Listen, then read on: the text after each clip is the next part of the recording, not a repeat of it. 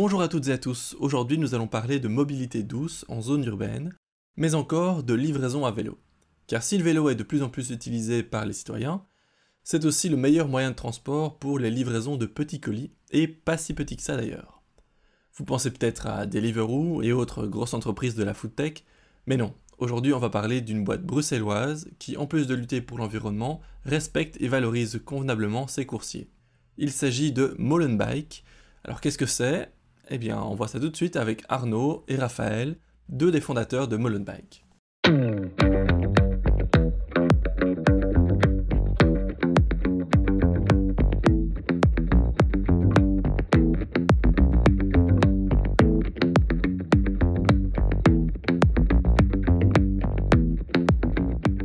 Bonjour Raphaël, bonjour Arnaud. Bonjour Benjamin. Comment ça va? Très bien. Alors, euh, j'ai déjà posé la question dans un épisode précédent. Euh, donc désolé pour le manque d'originalité, mais combien de temps vous passez sur votre vélo par jour? En général, avec Molenbike, on n'a vraiment aucune, euh, aucune journée qui est similaire à, une autre, mais on dirait, je dirais qu'en moyenne, on est sur entre 50 et 70 km par jour, et parfois on peut aller un peu, un peu moins, un peu plus. une grosse, grosse journée pour nous, ça va être 80-90 km. Mais voilà, en moyenne, on, on dirait ouais, 50-60 km, donc 4-5 heures de vélo par jour. Ouais, quand même. Et donc effectivement, si on parle de vélo, c'est parce qu'on va parler de Molenbike. Rapidement, qu'est-ce que c'est Molenbike Alors Molenbike, c'est une coopérative de livraison à vélo euh, qui a été créée il y a trois ans euh, par euh, six, six cofondateurs avec différents horizons. D'une part, il y avait trois personnes, dont Arnaud, qui, qui faisait de la livraison avec euh, Take It Easy, qui a fait faillite. Mmh. suite à ça, ils se sont rencontrés avec l'idée d'un projet coopératif.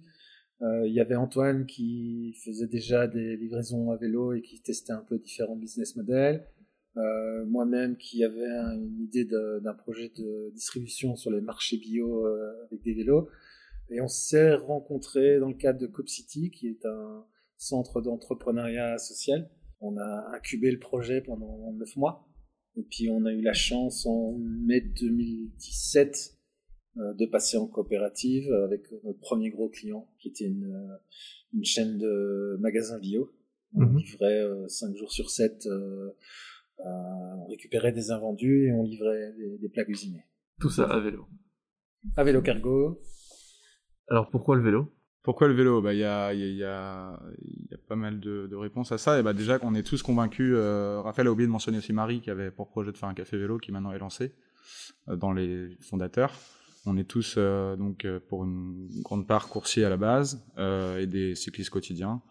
Et voilà, on croit au vélo comme alternative pour une ville plus apaisée, plus plus durable, plus résiliente, plus plus sympathique. Et donc voilà. Et et au fur et à mesure, on a commencé en, justement en incubant le projet au fur et à mesure à, voir que le vélo était une vraie alternative à la camionnette, euh, puisqu'au départ, on, notre modèle était un peu évolutif, on savait pas vraiment sur quel marché se positionner.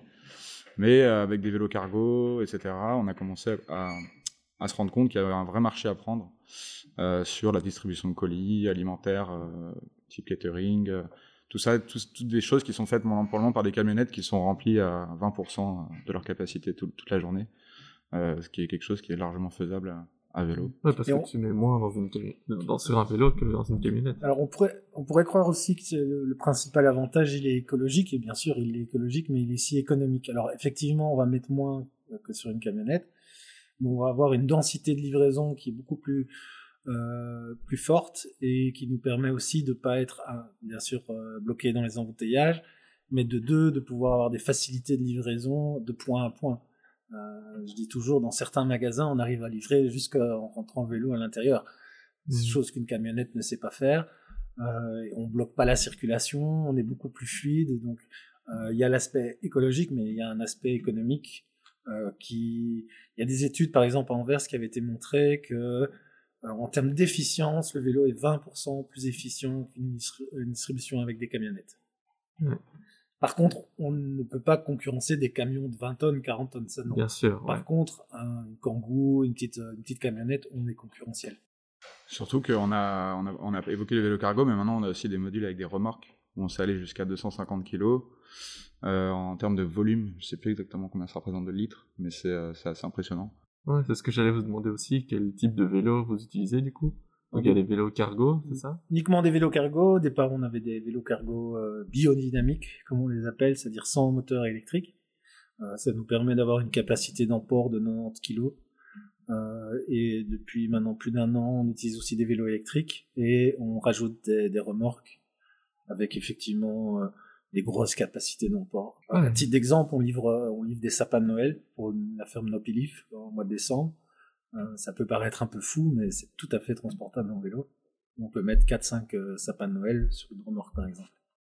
Ouais, on livre aussi. On a, on a un client pour qui on fait une tournée hebdomadaire de café, et là on s'est monté jusqu'à 200 kilos, où on livre euh, 4-5 euh, magasins Oreca, où on les approvisionne pour tout leur café euh, pour la semaine. Donc euh, c'est ça, vos clients, c'est des, des petites boîtes ou des, des petits cafés, etc. C'est pas des particuliers. Non, 80, 90% de la clientèle, c'est du business to business, Ouais. donc c'est des professionnels. Euh, on a une petite partie de livraison, par exemple, pour un, un magasin bio où on va livrer des clients. Là, c'est le client final, c'est effectivement des particuliers, mais euh, euh, au début, nos, en- nos clients, c'était principalement des early adopters, donc des gens qui croyaient au projet purement d'un d'un point de vue écologique, parce que c'est bien, parce qu'ils ont une chaîne bio, parce que c'est... Maintenant, ce qu'on constate de plus en plus, c'est que les, demandes qu'on a, c'est même des gros groupes, euh, même des groupes euh, qui sont au Belvinte, euh, qui veulent faire appel au service de livraison à vélo. Et donc, il y, a- un changement, il y a un changement de paradigme depuis, depuis un an et demi, deux ans, où ce n'est plus uniquement que les gens convaincus par l'aspect économique, écologique, pardon, mais maintenant par l'aspect économique. Et sur le type de client, au départ, on était vraiment ciblé Oreca, parce que nous, c'était notre projet de base, c'était vraiment euh, euh, donc, toutes des, artisans qui font des, euh, voilà, des repas, des catering pour, euh, pour des entreprises, etc. Et on a beaucoup évolué. Maintenant, on livre vraiment à peu près tout, quoi. Des journaux, euh, du café, du fromage. On fait même des plaques d'immatriculation. Donc ça, c'est un peu la. On fait aussi des, des des échantillons pour euh, pour des laboratoires. euh, on fait voilà, on fait vraiment. Maintenant, notre clientèle est vraiment très diversifiée. On a aussi une part de marché public, euh, que ce soit par exemple des marchés publics de documents administratifs euh, importants par porteur, qui demandent d'avoir du point à point, ou euh, également des, des marchés publics pour euh, la région, dans le cadre d'actions de sensibilisation. Donc ça, c'est un marché qu'on, qui, il y a trois ans, quand on a commencé, était carrément fermé, parce qu'en fait, euh, il fallait avoir euh, certaines références et être connu, et maintenant, on, on gagne de plus en plus de ce type de marché euh, qui permet d'avoir un gros volume sur un peu sur peu de temps. Et euh, on est du coup on est aussi très efficace parce qu'on peut déployer 4-5 coursiers sur une journée et livrer euh, beaucoup de colis à l'heure. Ouais, c'est chouette. Euh, déjà, il y a une chose que je voulais demander, c'est Molenbeek, référence à Molenbeek. Pourquoi? Est-ce que vous, êtes basé, vous êtes même plus basé à Molenbeek, vous êtes basé ici? Ah, Ah. Notre, siège social est toujours à, à Ah. Molenbeek et on a toujours euh, nos bureaux, en tout cas nos espaces de réunion à Molengeek, qui est l'espace Ouais. d'incubation euh, digitale. Euh, alors effectivement, il y a un peu de jeu de mots, mais le, la source du nom, c'est Molen de la circularité. Et comme disait Arnaud, au départ, on était fort dans euh, les magasins bio, on essayait d'avoir une économie où on allait récupérer des invendus, voilà. Et donc on avait vraiment cette idée de. euh, et d'ailleurs, ça se reflète dans notre manière de travailler. On, on travaille beaucoup avec des tournées, donc on essaye vraiment d'avoir, de ne pas rouler à vide, et d'avoir euh, euh, cette circularité qui est qui est présente. C'est le Molen du moulin avec effectivement le jeu de mots sur euh, le siège social qui se trouve là-bas. Et après, comme tu disais aussi en introduction, c'est Antoine Strelens qui roulait au départ seul en tant qu'indépendant et qui lui roulait sous le nom de Molenbike. Et euh, du coup, comme c'est lui un peu qui a initié la rencontre euh, de nous six, on s'est dit qu'historiquement on allait garder aussi ce, ce, euh, ce nom qui, qui commençait déjà à parler parmi les acteurs bruxellois. Et C'est Ouais. comme une référence, enfin un clin d'œil aussi, C'est un Antoine. petit pied de nez, surtout à cette époque-là, qui était donc, le nom a été créé en 2016, nous on a été créé en 2017. Il y a aussi ce petit pied de nez sur euh, sur cette stigmatisation de Molenbeek. Donc Mhm. de jouer un peu là-dessus, euh, un peu des clichés, on trouvait ça assez marrant et Ouais, et ça, puis fait même, tilt. ça, ça fait bien parce que ça sort un peu sur ce, ce courant de Molenbeek qui est en train de justement changer, d'innover énormément, comme avec euh, bah, Molengeek, justement. Ouais, non, c'est bien. Moi, j'aime beaucoup le nom aussi. Il est chouette. Euh, du coup, est-ce que vous êtes en concurrence avec euh, des, des plateformes comme Deliveroo et, et autres? Pas vraiment, en fait. Comme on disait, nous, pour une grosse partie de l'équipe, on venait de, ça, donc la food tech, qu'on appelle, le just in time. Il y a beaucoup de mots anglais dans ce, dans secteur. Mais euh, du coup, le fait que voilà, tu livres en plat chaud à un client particulier, euh, tu fais du point A à point B. Mais très rapidement, on s'est rendu compte que c'était un modèle qui n'est pas viable économiquement, puisque les gens sont habitués à payer des, des courses très peu chères pour un service qui, en plus, selon nous, n'est pas qualitatif. Euh, qui en fait ne répond pas à une demande ou euh, en fait vient surrajouter des gens sur la route et pas voilà. Et du coup très rapidement nous, on s'est dit que c'était pas au-delà de l'aspect faisabilité économique euh, que c'était pas quelque chose qui nous intéressait. Et donc finalement on les considère pas comme des concurrents euh, directs euh, peut-être plus en termes d'image. Et là aussi on peut jouer sur l'image comme nous on est tous aussi pour la plupart des anciens coursiers et qu'on voulait montrer que c'était possible de faire un modèle coopératif ou en plus, euh, nous on utilise donc une plateforme, on aura l'occasion d'en parler, Copcycle, qui vraiment s'est créé en fait euh, en opposition à ces plateformes ou euh, à, ces, types de sociétés où en fait qui détient la plateforme et, et l'algorithme et qu'en fait mais juste en, en communication des clients et des et des coursiers euh, nous, on s'est dit que c'était possible de, en se réappropriant l'outil, de, euh, de, créer un modèle où le coursier est au centre, décide, et euh, n'est pas seulement euh, le dernier maillon de la chaîne. On, a, on a la technologie Copcycle qui nous permettrait de les concurrencer très facilement, mais on n'a pas spécialement envie. Euh, moi, je dis toujours, j'ai pas spécialement envie d'aller livrer un burger à quelqu'un qui est juste fainéant. Euh, par contre, ce qu'on a fait, par exemple, euh, livrer des courses pendant le Covid, des choses comme ça, quelque chose qui sont utiles à la société, alors là, on considère que euh, c'est plus dans notre, dans notre créneau. maintenant, comme on a la technologie et s'il y a des restaurants qui rentrent un peu dans notre philosophie, on peut le mettre en place très très vite. Mais mhm. effectivement, si on veut garantir un, un, un salaire correct, généralement, du coup, on fait du catering, mais plus pour des petites entreprises, euh, et pas uniquement une personne qui veut acheter un plat. Quoi. Bah, et, nos, vraies concurrences, on, est plus en concurrence avec euh, des sociétés euh, de taxi colis, quoi. Donc là, c'est vraiment la vraie concurrence.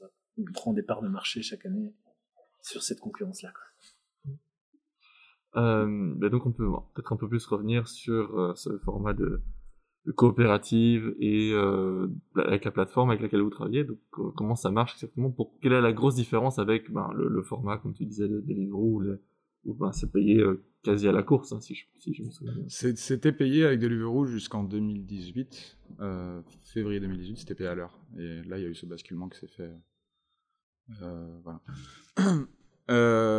juste, oui, CopCycle, du coup, c'est un outil qui a été créé à Paris suite à Nuit debout, euh, donc c'est Alexandre Segura qui a créé ça dans son coin. Et puis après, au fur et à mesure, ça a commencé à s'étoffer, à prendre de l'ampleur. Euh, et nous, on les a rencontrés très rapidement, en 2017, il me semble.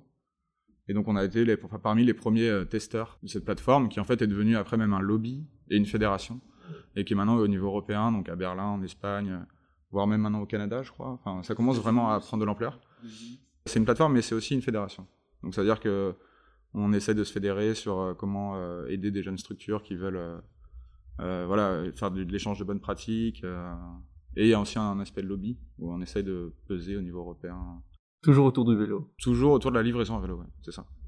Après, pour répondre à la question sur l'aspect coopératif, on est donc on est une société commerciale à, finalité sociale, mais coopérative il y, a, plusieurs termes. Mhm. Euh, donc l'aspect coopératif, c'est pour moi c'est très important dans le sens où euh, les décisions euh, dans une SPRL classique, entre guillemets, vous avez un patron et tout est euh, très horizontal chez nous. C'est inscrit dans nos statuts. On essaye d'avoir une gouvernance participative.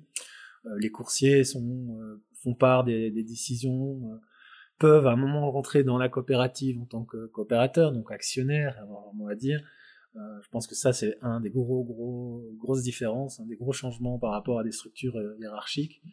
Euh, L'avantage aussi de la structure coopérative, c'est de pouvoir avoir des sympathisants, c'est-à-dire un actionnariat qui vient mettre de l'argent, mais qui en, en, échange ne réclame pas des dividendes de mmh. fou. Euh, D'ailleurs, comme on est agréé finalité sociale et Conseil national de coopération, on, on limite nos dividendes. Euh, donc ça, c'est vraiment les éléments qui différencient d'une société commerciale classique, même si on reste une société commerciale. Euh, un des aspects aussi de montrer qu'économiquement on peut faire vivre des structures de livraison comme, comme la nôtre.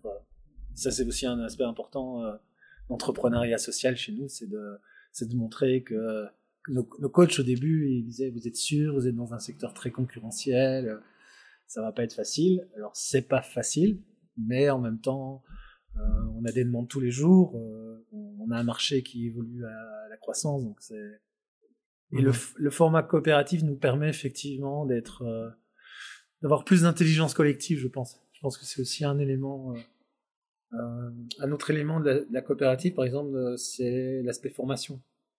On s'auto-forme. Au départ, on n'était pas formé en, en, vente. Il y a une ou deux personnes qui ont été formées, et puis on a reformé les autres. Donc je mhm. pense que ça donne beaucoup plus d'avantages. Ouais, parce que c'est quelque chose qu'on n'a pas précisé du coup, mais à Molenbeek, tout le monde est coursier et fait d'autres trucs. Donc par exemple, tout ce qui est compta, communication. L'idée de Molenbeek, c'est vraiment ça, c'est de se dire que le, le coursier n'a pas que des jambes, il a aussi une tête et des compétences qu'il peut faire valoir. Et, euh, et s'il a la motivation et l'envie, euh, on peut se former ensemble. Et... Après, comme disait Raphaël, c'est euh, un modèle qui est en constante évolution, donc c'est ça qui est chouette.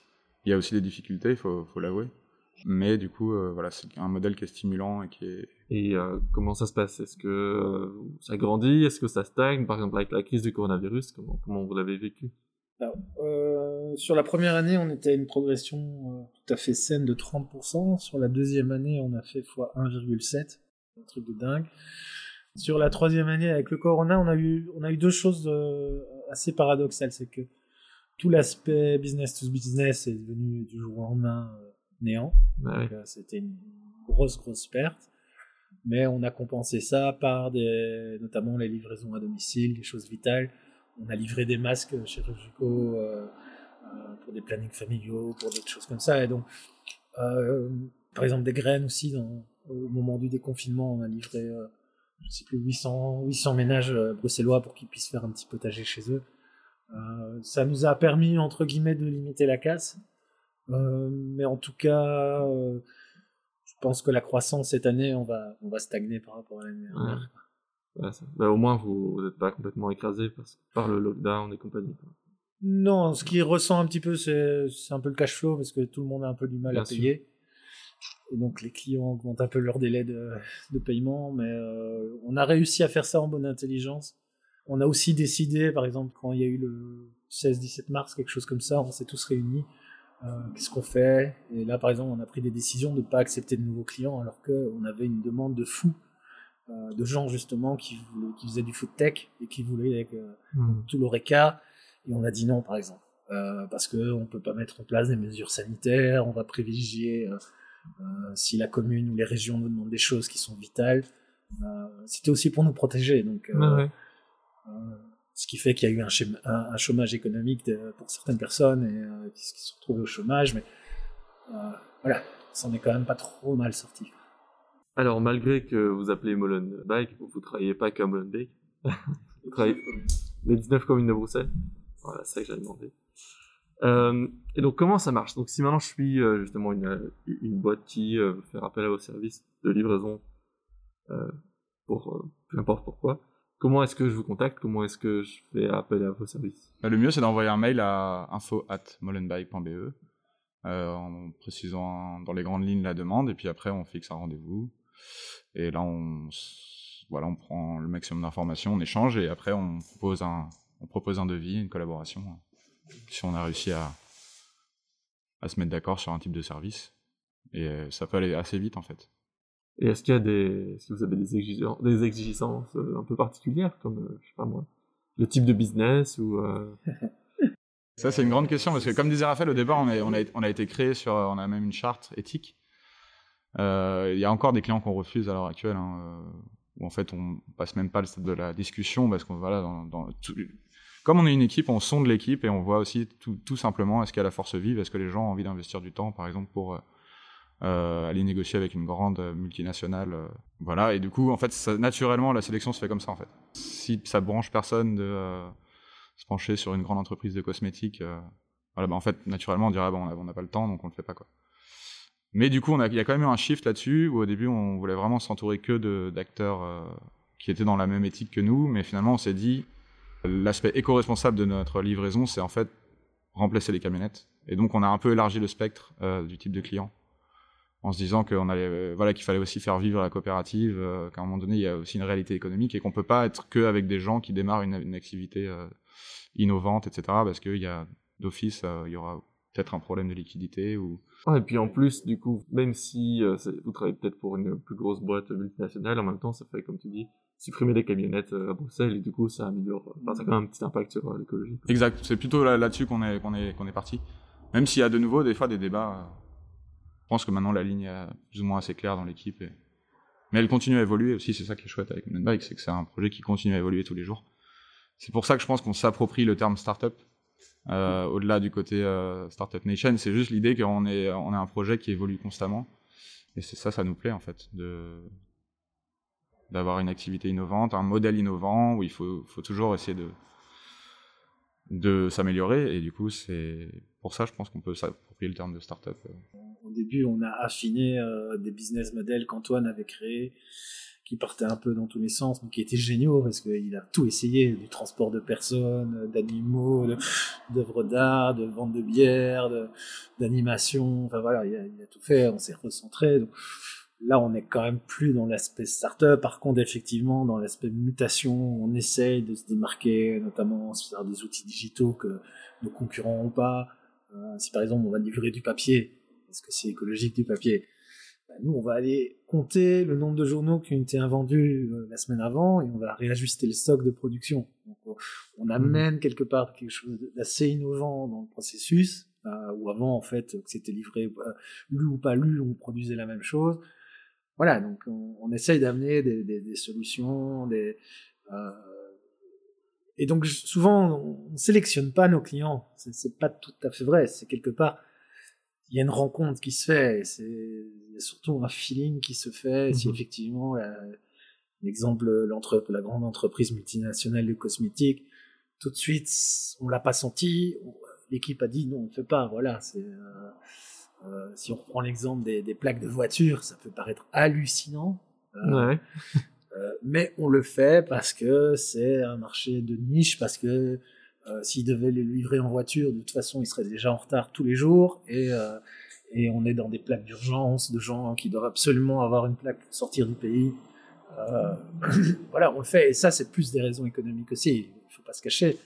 Mais si ça n'avait pas été fait par nous, ça aurait été fait par une voiture ou par un concurrent vélo. Et il faut quand même aussi savoir qu'on est 6 ou 7 maintenant sur Bruxelles. Hein.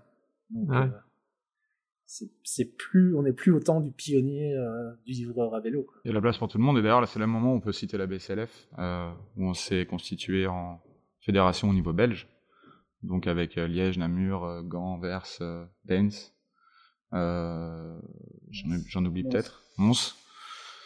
Et il y en a d'autres encore qui vont sûrement rentrer, mais du coup il y a, il y a cette logique quand même où c'est un secteur où on a des, tous des profils différents, etc. Mais on essaie de se mettre et on arrive en fait à se mettre autour d'une table et à, se dire que c'est un secteur où il vaut mieux euh, s'épauler, en tout cas sur certains aspects, pour euh, notamment le lobbying.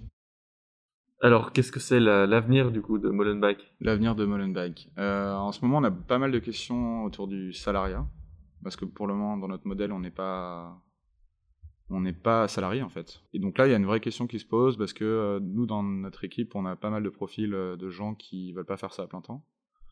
Euh, qui aiment bien ce côté flexibilité, même si pour le coup c'est souvent dévalorisé par quand c'est mal fait par Deliveroo et compagnie. Mais du coup, il y a un vrai débat qui se crée entre qu'est-ce que la flexibilité, la sécurité, le salarial, l'indépendance, etc. Donc ça, c'est un des grands débats qu'il y a en ce moment dans les coopératives. Euh, sinon, en termes plus économiques... Euh... Je dirais vraiment la, c'est d'accompagner notre croissance, quoi, d'arriver à maintenant, on a fait un gros travail par exemple sur la professionnalisation de la structure, tout est très carré, euh, tout est documenté, tout est process. Ça c'est aussi un des avantages du Covid, c'est qu'on a eu le temps. Donc on a eu le temps de tout documenter, de tout mettre en processus métier, euh, chose qui d'habitude n'est que dans des grosses boîtes. On a eu aussi l'occasion de faire ça pendant le Covid, ce qui était quand même pas mal. Ce qui nous donne un bel outil du coup pour la formation dont on parlait tantôt. Euh, c'est-à-dire que maintenant, quelqu'un qui arrive chez Molenbeek et qui, est coursier et qui a envie de s'investir euh, pour autre chose, euh, en fait, on a tout documenté et on est capable de l'accompagner et de, lui fournir des outils pour qu'il se forme et qu'il soit après, du coup, à terme, intégré dans l'équipe, plus dans l'aspect quotidien de la structure. Donc en termes de formation, c'est ça va être la, vente, ça va être comment livrer. Qu'est-ce que ça va être? Alors livrer, c'était obligé euh, en tant que coursier. Ouais, ça, on, accompagne aussi évidemment les personnes. Euh, même si du coup, vu que par manque de temps, on essaie quand même de prendre déjà des, des gens un peu formés euh, par avant à la livraison ou en tout cas au vélo, qui sont déjà des, bons cyclistes, on va dire. Donc, à l'entretien d'embauche, il y a on fait le tour de la cuisse pour voir si, si, si c'est des bons cyclistes l'aspect formation, malgré que les personnes soient déjà formées, on les accompagne par euh, ce qu'on appelle des shifts euh, de following, mhm. un suivi, et puis un écolage. Et puis une fois que ce processus de deux fois trois heures, deux fois quatre heures est fait, ils rentrent dans la structure et alors euh, ils postulent à des shifts et ils roulent. Voilà, et après sur les autres aspects, bah, ça c'est à la demande, c'est-à-dire qu'on fait régulièrement des réunions d'équipe, une fois par semaine. Et là, on parle de thématiques différentes, on a mis en place des groupes de travail aussi. Et là, du coup, c'est la personne, est-ce qu'elle est attirée plus par la vente, la communication, la compta, la... Il y, a pas mal de choses à faire. Hein. Le planning, euh, évidemment, on n'a pas parlé aussi, mais de la mécanique, euh, qui est importante pour une euh, coopérative à vélo. voilà, donc c'est plein de tâches comme ça. Donc c'est selon les profils des gens, leur envie, leur D'ailleurs, en parlant de défis, ça va être c'est la sortie du Covid avec nous. Ça fait depuis le mois de mars qu'on n'a plus de réunions physiques. Euh, tout s'est fait en virtuel. donc, euh, il y a quand même un peu ce décalage. C'est un choix dramatique, enfin pas dramatique, mmh. un choix drastique. drastique parce que euh, on n'était pas obligé de le faire. On fait partie des sociétés qui, qui sont vitales. On aurait pu mettre en place comme aujourd'hui des distanciations sociales, les masques, tout ça. Mais nous, on a été très vraiment très comme ça, très carré. On a dit on se voit plus, on fait tout à distance, euh, on veut se protéger. Du coup, la dynamique d'équipe, euh, c'est pas toujours la c'est pas toujours la même chose. Donc là, maintenant, mmh. ça va être remettre en place progressivement euh, un peu un retour à la normale. Avec le tripostal, là où on est ici, qui permet quand même ça aussi, euh, cette rencontre physique, cet échange au-delà de... Parce que coursier, c'est un métier très solitaire. Donc, euh, pour faire partie de la structure, il faut vraiment qu'il y ait... Pour alors l'impression de faire corps. Enfin, je sais pas, c'est un peu philosophique ce que je dis là, mais en tout cas, oui, c'est c'est important cette notion de d'être une équipe, quoi. Ouais. Oui, et puis on a fait on a fait notre notre hub ici là au Tripostal. Donc comme on disait tout à l'heure, on a on a maçonné, on a peint, on a, on a quoi, on a disqué, on a pas soudé encore. Euh, donc voilà, ça c'était aussi un moment cool d'équipe. De, euh, c'est dans ces moments-là qu'on voit que l'équipe euh, est chouette aussi. Et vous êtes combien d'ailleurs dans, dans, cette équipe euh, petite, petite, quinzaine maintenant, avec des fluctuations de gens qui, qui partent pendant trois mois ou même un an. En gros, on est une petite quinzaine de coursiers euh, qui peuvent être indiqués de l'équipe et qui roulent régulièrement pour nous. Est-ce qu'il y avait des limites de distance, par exemple? Parce que tu vas te dire, euh, je traverse euh, de Ucla à Skirbeek entièrement. Aucune limite de, de, distance, à part la barrière qu'on s'est fixée, qui est région Bruxelles-Capitale. Euh, quelques exceptions près, hein, par exemple les sapins de Noël qui vont pardonner d'heure, on va livrer à Villefort et Grimbergen. Et alors le, le fait de pas sortir de Bruxelles, c'est aussi un problème euh, plus économique qu'autre chose, c'est que euh, nous quand on roule sur les 19 communes, alors tu dis on part des Verts, on va à Uccle, on passe par Scarbeck, on n'est jamais à vide. Entre temps, on a plusieurs autres clients, donc euh, on densifie. Si on doit sortir par exemple de Bruxelles et faire 20 bornes pour aller à Leuven, j'ai rien à revenir de Leuven. Par contre, le jour où on aura quelque chose à faire revenir de Leuven en vélo, là, ça pourra devenir intéressant. Donc c'est plus un problème de, de densité euh, mmh. et de capacité économique. Euh. Après, on a des gens qui, qui, veulent bien payer des courses pour livrer une lettre urgente euh, entre Vic et, et Vert, hein, sans problème. Et du coup, est-ce que vous pensez que ça, ça va encore se développer, qu'il y aura de plus en plus de vélos à Bruxelles J'ai pas les derniers chiffres, mais sur la route, on le constate encore plus ces dernières semaines. Euh, ouais, surtout maintenant qu'il y a des nouvelles euh, pistes cyclables. les infrastructures ont bien, bien évolué là-dessus ces dernières années. Je pense que ça ne fait que croître. Après, c'est pas parce qu'il va y avoir plus de piétonniers qu'il y aura plus de vélos non plus. C'est pas une corrélation. C'est un, vrai besoin. Euh, il faut aussi se rendre compte que les entreprises aussi ont une conscience de responsabilité sociale quand même de plus en plus. tout cas, nous, on voit que le marché croît, on voit que la place du vélo, elle explose. On le voit même du coup avec Upcycle, où dans plein de, villes maintenant, ça, ça commence à, exister, ce genre de, de boîte. Et je pense que de plus en plus, c'est une alternative crédible aux questions un peu de, de, base, en mode Ah, mais quand il pleut, vous faites comment? Voilà, c'est. Je pense que maintenant on a réussi à montrer. Euh, il y a de plus en plus aussi de, de matériel aussi euh, professionnel. Il y a des boîtes qui se structurent professionnellement. Enfin voilà, je pense que ça devient vraiment une alternative crédible à la livraison à vélo puisque puisque ça, ça commence à, exister depuis un moment. Et, donc je vois pas pourquoi euh, ça ralentirait. Pour donner un autre exemple qui, qui, qui va dans, dans ce sens-là, la Poste qui avait abandonné ses vélos à Bruxelles, bah, elle est en train d'équiper. Alors il y a un an et demi, c'était un, truc test avec cinq, euh, j'aime pas, il y a peut-être cinq postiers. Euh, maintenant, dans les offres d'emploi de la Poste, il est marqué qu'il faut savoir faire du vélo. Ça, c'est quand même quelque chose. Si un gros groupe comme la Poste a enfin compris que leur camionnette pour livrer des petits colis, c'était idiot, euh, je pense qu'ils ont aussi, enfin, c'est pas des gens, c'est quand même une grosse boîte. Je pense qu'ils ont quand même aussi compris qu'il y avait un marché à prendre et que c'était beaucoup plus efficient. Et, mmh euh, et, et, quelle que soit en fait euh, la structure de la ville, une ville n'est pas adaptée pour des camionnettes. Hein. Une ville n'est pas adaptée à ça. Et, et, donc, euh, petit à petit, euh, ouais, on a des demandes de commerçants. Après, il y a encore un des aspects qui nous empêche encore un peu d'évoluer mieux, c'est qu'il y a encore des gens qui se disent ah bon, on peut livrer ça à vélo? Il y a mmh. encore ce mythe de l'armoire normande qu'on peut pas livrer, ou de mais vous faites comment quand il pleut quoi? Et ça, c'est un peu le plaidoyer par l'action, c'est le fait qu'on soit sur les routes, qu'on voit, qu'on livre des choses de fou. Euh, et, les gens, le, nous voyant, font appel à nous. Et donc il y a aussi beaucoup de bouche à oreille. Mmh. Euh, on le voit des fois, il y a premier commerçant, deuxième commerçant, troisième commerçant. Euh, je pense qu'effectivement, il y a encore ce préjugé de croire qu'il y a plus de place euh, dans un SUV que sur un Gargo. Or, c'est l'inverse. Mmh. Nous, on s'est livré plus d'armoires Ikea que dans une voiture ou dans un SUV. On a plus de place. Donc, euh, il y a des préjugés qui ont la vue dure et que les gens croient que c'est pas possible. Mais, c'est absolument faux. C'est même l'inverse. Ah, c'est bien ça. Et donc, on va pouvoir euh, faire la bonne transition vers la dernière question. du coup, ce serait quoi ton message pour l'audience? Ce serait bah, ouvrir les yeux. En fait, on sait faire beaucoup plus de choses avec, avec son vélo et qu'en camionnette. Ah oui, oui, et je dirais, euh, alors là c'est plus le militant cycliste qui parle, c'est mettez-vous euh, au vélo euh, à la place de votre voiture, surtout quand vous faites moins de 5 km. Mmh. Donc au début, ça va vous prendre peut-être 20 minutes, et puis ça va vous prendre un quart d'heure, et en plus vous serez en forme. ça c'est plus par rapport aux gens de tous les jours, par rapport aux entrepreneurs, aux entreprises et tout ça, je dirais, essayez de revoir vos politiques de mobilité, et faites appel à nous pour euh, mettre en place des, solutions et vous allez voir que vous allez gagner du temps et même de l'argent. Euh, moi, c'est pareil, c'est ou plutôt continuer à faire du vélo, parce que je pense qu'il y en a beaucoup qui sont mis là pendant cette période. Et euh, on remarque souvent que l'été est en plus une période propice à, la reprise du vélo, mais il faut continuer. Euh, il faut juste un peu s'équiper en automne et en hiver, et c'est ok. Enfin, Bruxelles est une ville de plus en plus cyclable, et il faut qu'on réussisse à atteindre cette fameuse masse critique qui fait qu'à un moment donné, Bruxelles sera officiellement une ville cyclable. Enfin, elle est, déjà dans les faits, par rapport à d'autres, mais elle s'améliore de jour en jour, il faut que ça continue. Plus il y aura de cyclistes sur les routes, plus ils seront respectés, plus il y aura d'infrastructures, plus, plus il y aura de cyclistes. C'est un cercle vertueux. Voilà. Super, eh bien merci à tous les deux.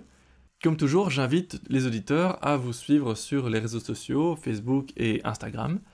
Euh, voilà, merci et à bientôt.